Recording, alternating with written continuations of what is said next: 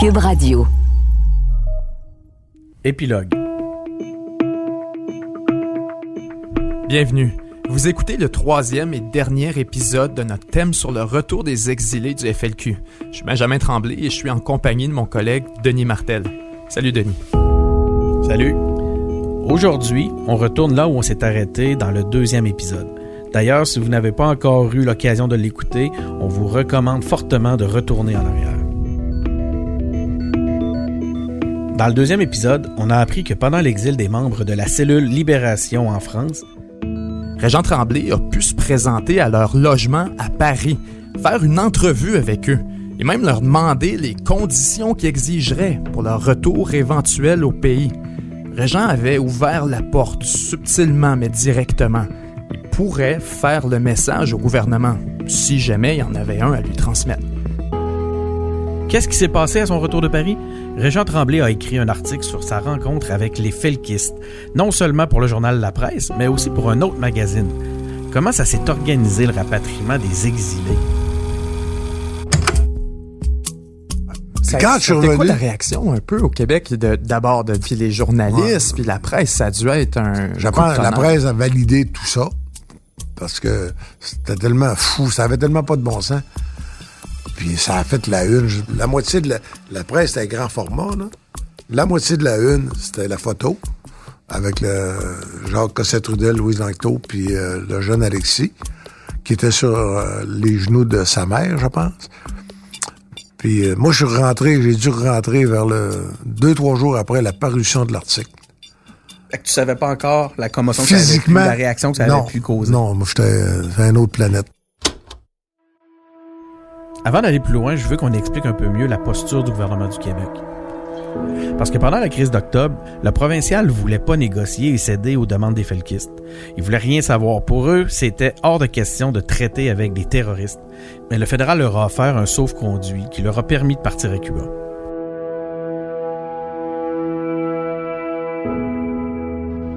Ce qu'il faut comprendre du contexte, c'est que Castro est au pouvoir. C'est une idole révolutionnaire, puis à ce moment-là, les guerrieros du monde entier sont non seulement hébergés à Cuba, mais on les entraîne aussi pour tourner faire la révolution dans leur propre pays.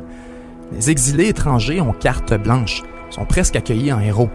Jacques Langto va le décrire plus tard dans un livre comme un 4 étoiles full crédit qu'aucun businessman québécois aurait pu se payer. Pendant qu'ils sont là, toutes les dépenses sont payées par Cuba, qui baigne pas dans l'abondance non plus. En fait, c'est Fidel Castro lui-même qui a pris la décision d'accueillir le clan Lancto. Pour la petite histoire, les Lancto avaient droit à tous les privilèges, sauf d'être armés et entraînés comme les autres. On leur refuse aussi des faux passeports pour venir clandestinement au Québec et continuer la révolution. En fait, selon le directeur de cabinet de Pierre-Éliott Trudeau, c'est à travers tout ça que la relation d'amitié entre Castro et Trudeau a commencé. Trudeau était reconnaissant à Castro, qui d'une manière lui retirait un gros problème.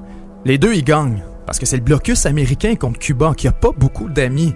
Et le Canada, c'est un partenaire commercial qui est absolument essentiel, presque à la survie du régime castriste. Comme on l'a déjà dit dans le dernier épisode, en 1974, le clan Lanctot passe de Cuba à Paris.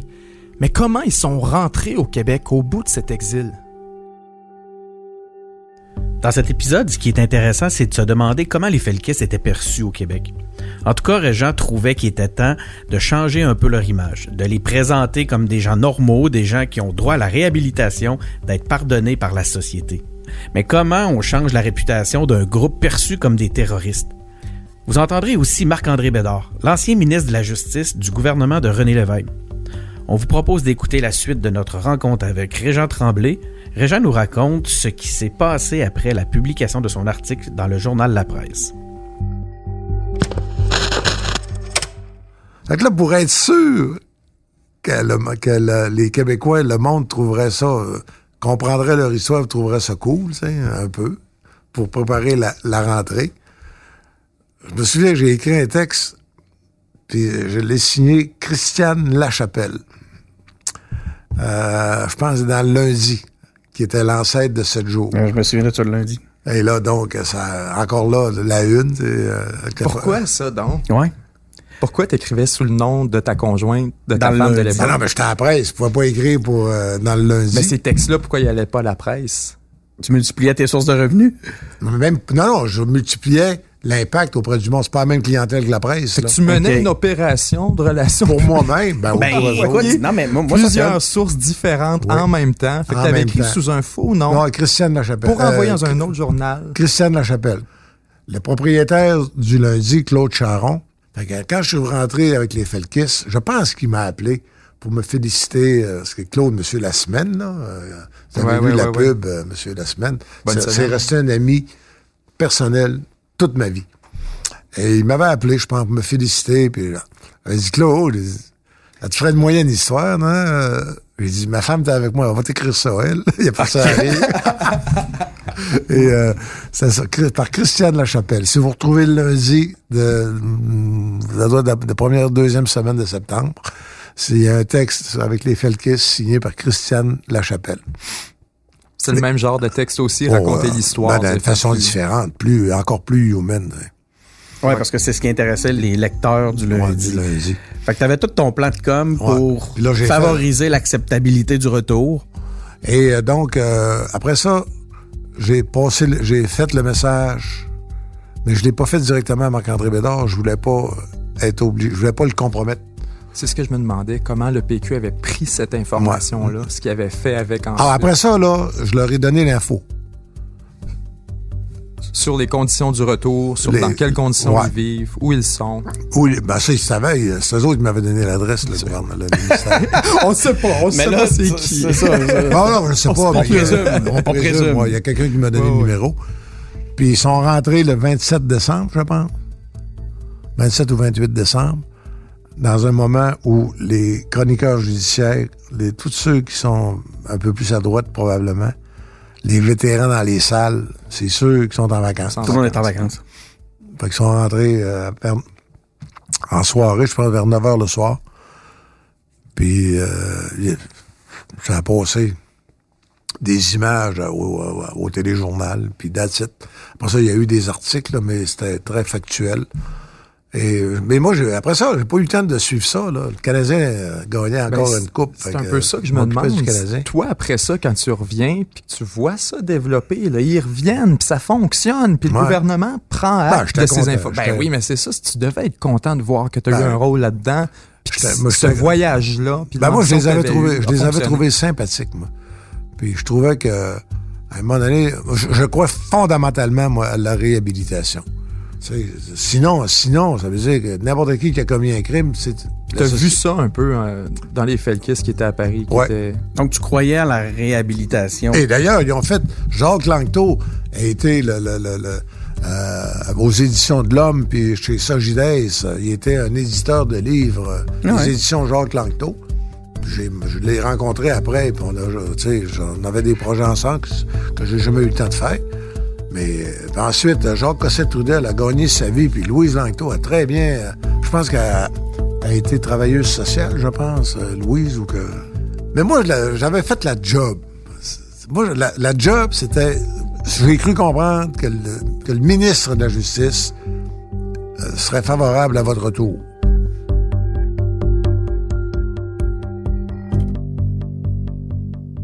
Pour revenir au retour des, des Felkis, ça, donc ça, c'est- ça s'est créé comment ce, ce contact-là? Comment ils ont pu transmettre leurs conditions euh, ou, ou commencer une certaine forme de négociation av- avec le gouvernement en place à ce moment-là? L'ancien ministre de la Justice, Marc-André Bédard. Non, moi, je pense qu'il n'y a, pas eu de- il y a pas eu de conditions. C'est simplement eux qui avaient à prendre la décision s'ils revenaient ou pas.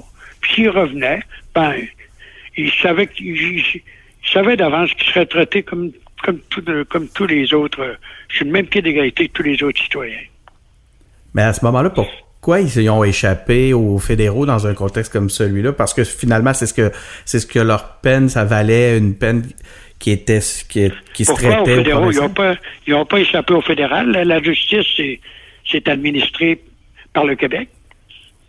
Puis les, les événements se sont passés au Québec. Donc, tout, l'ensemble du déroulement du processus judiciaire se faisait, euh, euh, était québécois.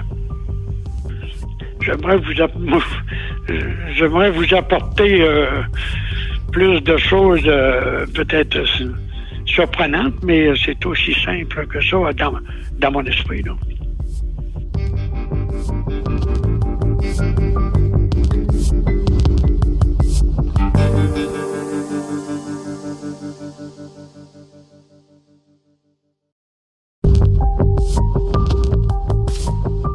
À ce moment-là, c'est quelques années seulement après les événements de 70. C'est quoi la, l'attitude du Parti québécois face à... René Lévesque était absolument contre euh, toute violence.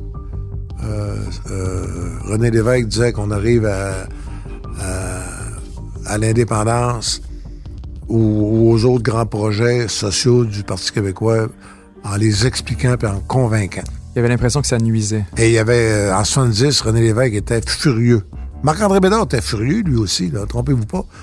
Et d'ailleurs, euh, le, PQ n'a jamais, jamais, jamais euh, honoré ou euh, banalisé les actes de violence de la, des felkistes. pour le PQ, c'est du terrorisme criminel. That's Jamais endossé. Jamais endossé. Et le retour, une négociation pour qu'ils reviennent au pays, c'était pas pour non plus en faire des héros, là. C'était pour permettre à des Québécois qui étaient en exil de négocier un retour au pays de façon de façon honorable. Euh, honorable, je dirais ça. Tu sais. Mais ils ont fait la prison. Je veux dire, euh, Louise Langto a fait la prison. Euh, ils, ont, tous pogné, je pense, deux ans et moins. Jacques Cossette-Trudel a fait la prison. Jacques Langto a fait de la prison. Ils ont tous fait de la prison.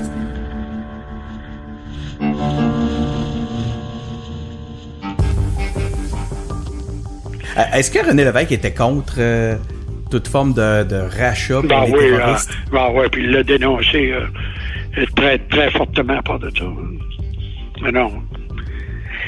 C'est clair, moi-même, moi, je me rappelle que... mais, mais euh, que je m'en rappelle, j'ai pas besoin de m'en rappeler, là. c'est clair que M. Lévesque et le Parti québécois ont toujours, dès, dès sa fondation, euh, établi très clairement que euh, qu'on voulait l'indépendance, la souveraineté du Québec, euh, mais d'une manière, euh, manière démocratique et non en employant quelque violence que ce soit. Est-ce que suite aux, événements, lorsqu'il y a eu une série d'articles qui sont sortis dans la presse, c'est Régent Tremblay justement qui les avait écrits, est-ce qu'il y a eu par la suite d'autres contacts pour euh, un debriefing avec Régent Tremblay pour voir un peu comment tout ça s'était passé? Non. Non, en aucune façon. Non, puis je crois pas je crois pas qu'ils disent le qu'ils disent le contraire. Là. En tout cas, à ce qui me regarde, là, c'est très clair. Je vous ai dit là, ce qu'il en était. Là. Maintenant, disons que même si j'ai des liens, j'avais une bonne amitié avec les gens, comme toujours. Je le suis, je, je suivais pas partout, n'est-ce pas?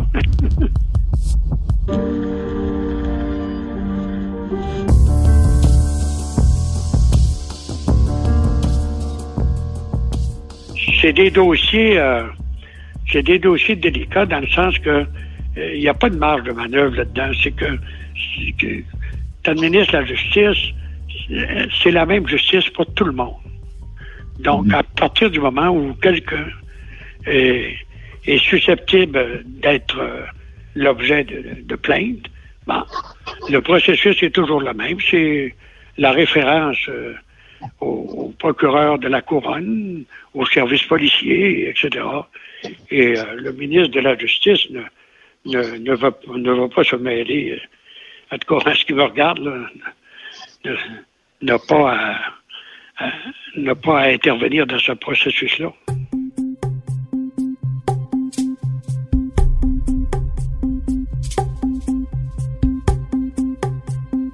C'était quoi ta plus grande motivation là-dedans?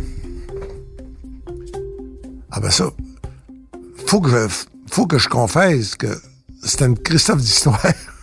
Comme journaliste, En tout, puis moi, euh, tu sais, les gens, on carbure au, au, au scoop et aux histoires. hein. Ah ouais, Il y avait un peu cette dimension professionnelle-là Oh, de jeune oh, journaliste de 33 ans qui pogne une histoire incroyable. Irrésistible, l'aventure Ouais, irrésistible. Là, Puis il faut dire que j'étais un indépendantiste. Euh, mais puis je suis resté un indépendantiste. Euh, Je trouve que j'ai mille fois plus de raisons d'être indépendantiste aujourd'hui que même que je pouvais en avoir en 70. Là. Puis que je condamne... C'est sûr que je condamne, je les morts, puis je condamne... Parce que, un moment donné, les, grandes causes qui justifient le terrorisme, euh, sérieux, là... euh, ça se défend, ça se défend pratiquement pas. Puis je l'ai vécu d'une autre façon aussi, parce que le fils de Pierre Laporte, Jean Laporte, c'est un de mes amis personnels proches. Euh, Jean Laporte, c'était, il était président de Rogers euh, pour le Québec, l'Est du Canada. Jean Laporte, le fils de Pierre Laporte, qui était assassiné par les Roses, je, dire, je le voyais, je le voyais souvent, mais il était président de Rogers. Quand j'allais couvrir la Coupe Rogers au tennis au Parc Jarry, euh, Est-ce que Jean t'en a déjà parlé du fait que tu avais favorisé un- en quelque sorte le retour et la réhabilitation des... Ça, là, la blessure que lui a subie enfant, je veux dire, par respect, là, je- on n'a jamais. Puis il savait que j'avais été. Jamais euh, discuté ça avec Non. avec les exilés du FLQ. As déjà, tu as Hein? déjà eu une discussion avec eux par la suite sur ces événements-là? Je les ai jamais revus. Jamais revu par après? Non. Les seuls que sont reconnaissants aujourd'hui? Je sais pas. J'ai pas fait ça pour la reconnaissance. Euh, ce que j'ai. Quelque chose de personnel que j'ai fait quand je suis revenu, ça me boguait, moi. Euh, J'avais, j'avais les cassettes. Puis je vous dis, c'est très différent, là. Euh, dire, eux autres, il n'y avait pas le téléphone là-bas. Euh, probablement pour des raisons financières ou pour pas être bogué, pour pas avoir la GRC aux trousses, je sais pas quoi. À un moment donné, j'ai cherché dans l'annuaire téléphonique, dans les pages jaunes qu'on appelait dans le temps, puis la quincaillerie Gérard Langto, à Rosemont, boulevard Rosemont. Puis je l'ai appelé. J'ai dit, Monsieur Langto, c'est Régent Tremblay. Mais là, c'est sûr qu'il avait vu l'article dans, dans la presse. J'ai dit, je voulais vous dire, euh, j'ai la cassette de l'entrevue. Si vous voulez entendre là, la voix de, de votre fille puis de votre petit-fils, je, je l'ai remarqué, c'est sur la cassette. Et là, euh, il y avait eu un moyen de silence à l'autre bout. Puis c'est là que ça a fait buzz. là. J'ai bien vu que la VRC tapait sa ligne. Ou la mienne. Donc, tu as entendu un signal Oh, que non. tu t'as reconnu comme étant un signal d'écoute Oh, électronique. Je sais pas si on peut dire électronique à l'époque. Ben oui, oui. Et on s'est donné rendez-vous probablement le lendemain ou le surlendemain, sur l'heure du midi, au Contiki, sur la rue Peel. Puis, euh, je me souviens, euh, j'ai raconté, puis, puis il disait ça, je, je n'arrive pas à croire, j'arrive pas à croire qu'elle ait dit qu'elle était encore communiste. Le reste, là, c'est ça qu'il était pas capable. Il dit, j'arrive pas. Ben, il dit, écoutez, regardez, moi, vous le faire entendre. Puis euh, je l'ai je l'ai cué là-dessus. Puis c'est quand elle disait ça, Louise, qu'en même temps, on attendait la voix de, de son petit-fils. Il l'avait jamais entendu. Son petit-fils de 5 ans qui disait « Maman, j'ai faim. » Il devait être tanné de, voir, euh, de me voir là. C'est là, j'ai vraiment, ça m'a frappé, là, La réaction de son père à ce moment-là, du grand-père. du grand-père? Ouais. Deux grosses larmes. Vraiment, là. Là, il- après ça, là, il y avait... J'ai ramassé la facture, puis... Je l'ai pas revu non plus. Je l'ai jamais revu.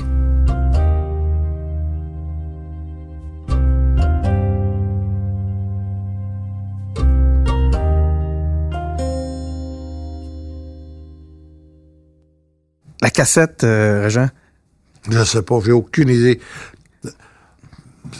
J'ai déménagé pas mal, j'ai divorcé trois, quatre fois. Mais y a-tu une piste, as-tu un fouillage, une- même pas, t'as même pas une piste à nous donner qu'on. Moi, je suis prêt à vider la, tout le sous-sol. Non, non, non. D'abord, il y a 80 000 CD à sortir avant d'arriver aux cassettes. Puis la, la cassette, le tiroir à cassette, là, j'en ai. J'ai des grands bureaux. Il y en a, il y en a des, des centaines. Mais j'ai jamais pensé à regarder ça. Je sais pas. Honnêtement, là, j'ai aucune idée. Avec le recul aujourd'hui, en repensant à cette histoire-là, est-ce que tu réalises que ça appartient à l'histoire puis que c'est ça a un peu changé la trajectoire nationale? Ce que ça a changé, je pense, moi, je trouve que ça a permis. Oui, c'est. Euh, les, les roses, il y a eu mort d'homme. C'était reconnu pour homicide involontaire. Il voulait pas le tuer. Mais il y a eu mort d'homme. La cellule libération, il y a eu un enlèvement. Fait que ça, c'est sûr que monsieur, monsieur Cross a pu rentrer dans son pays, puis euh, il a repris sa carrière. C'est sûr que c'est pas bien, puis mais moi, je trouvais que ces gens-là méritaient il y avait encore des choses à, vivre et à dire. Puis, à un moment donné, euh, moi, mon feeling à l'époque, c'était, tu vas-tu laisser des jeunes, une jeune famille comme ça, euh, en exil à Paris, toute leur vie. Toute leur vie. à un moment donné, il va falloir qu'ils reviennent. comment vous voulez former la crise d'octobre s'ils ne rentrent pas?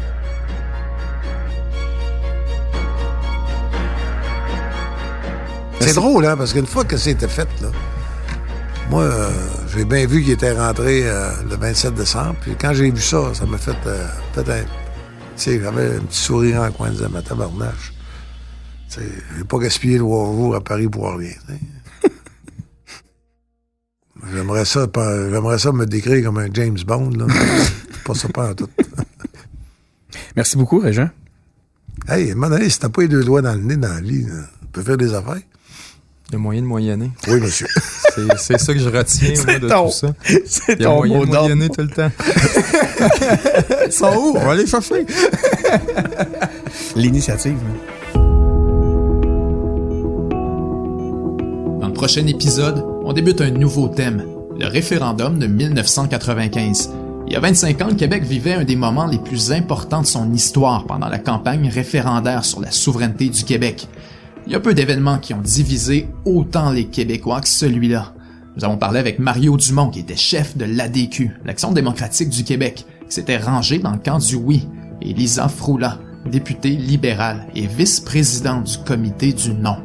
Ils ont tous les deux accepté de nous raconter la manière dont ils ont vécu la campagne, mais aussi comment ce deuxième échec référendaire a marqué, selon eux, la trajectoire nationale, mais aussi leur trajectoire personnelle. À bientôt. Animation. Benjamin Tremblay et moi-même, Denis Martel. Réalisation Anne-Sophie Carpentier. Merci à Joshua Ménard Suarez à la recherche. Une production Cube Radio.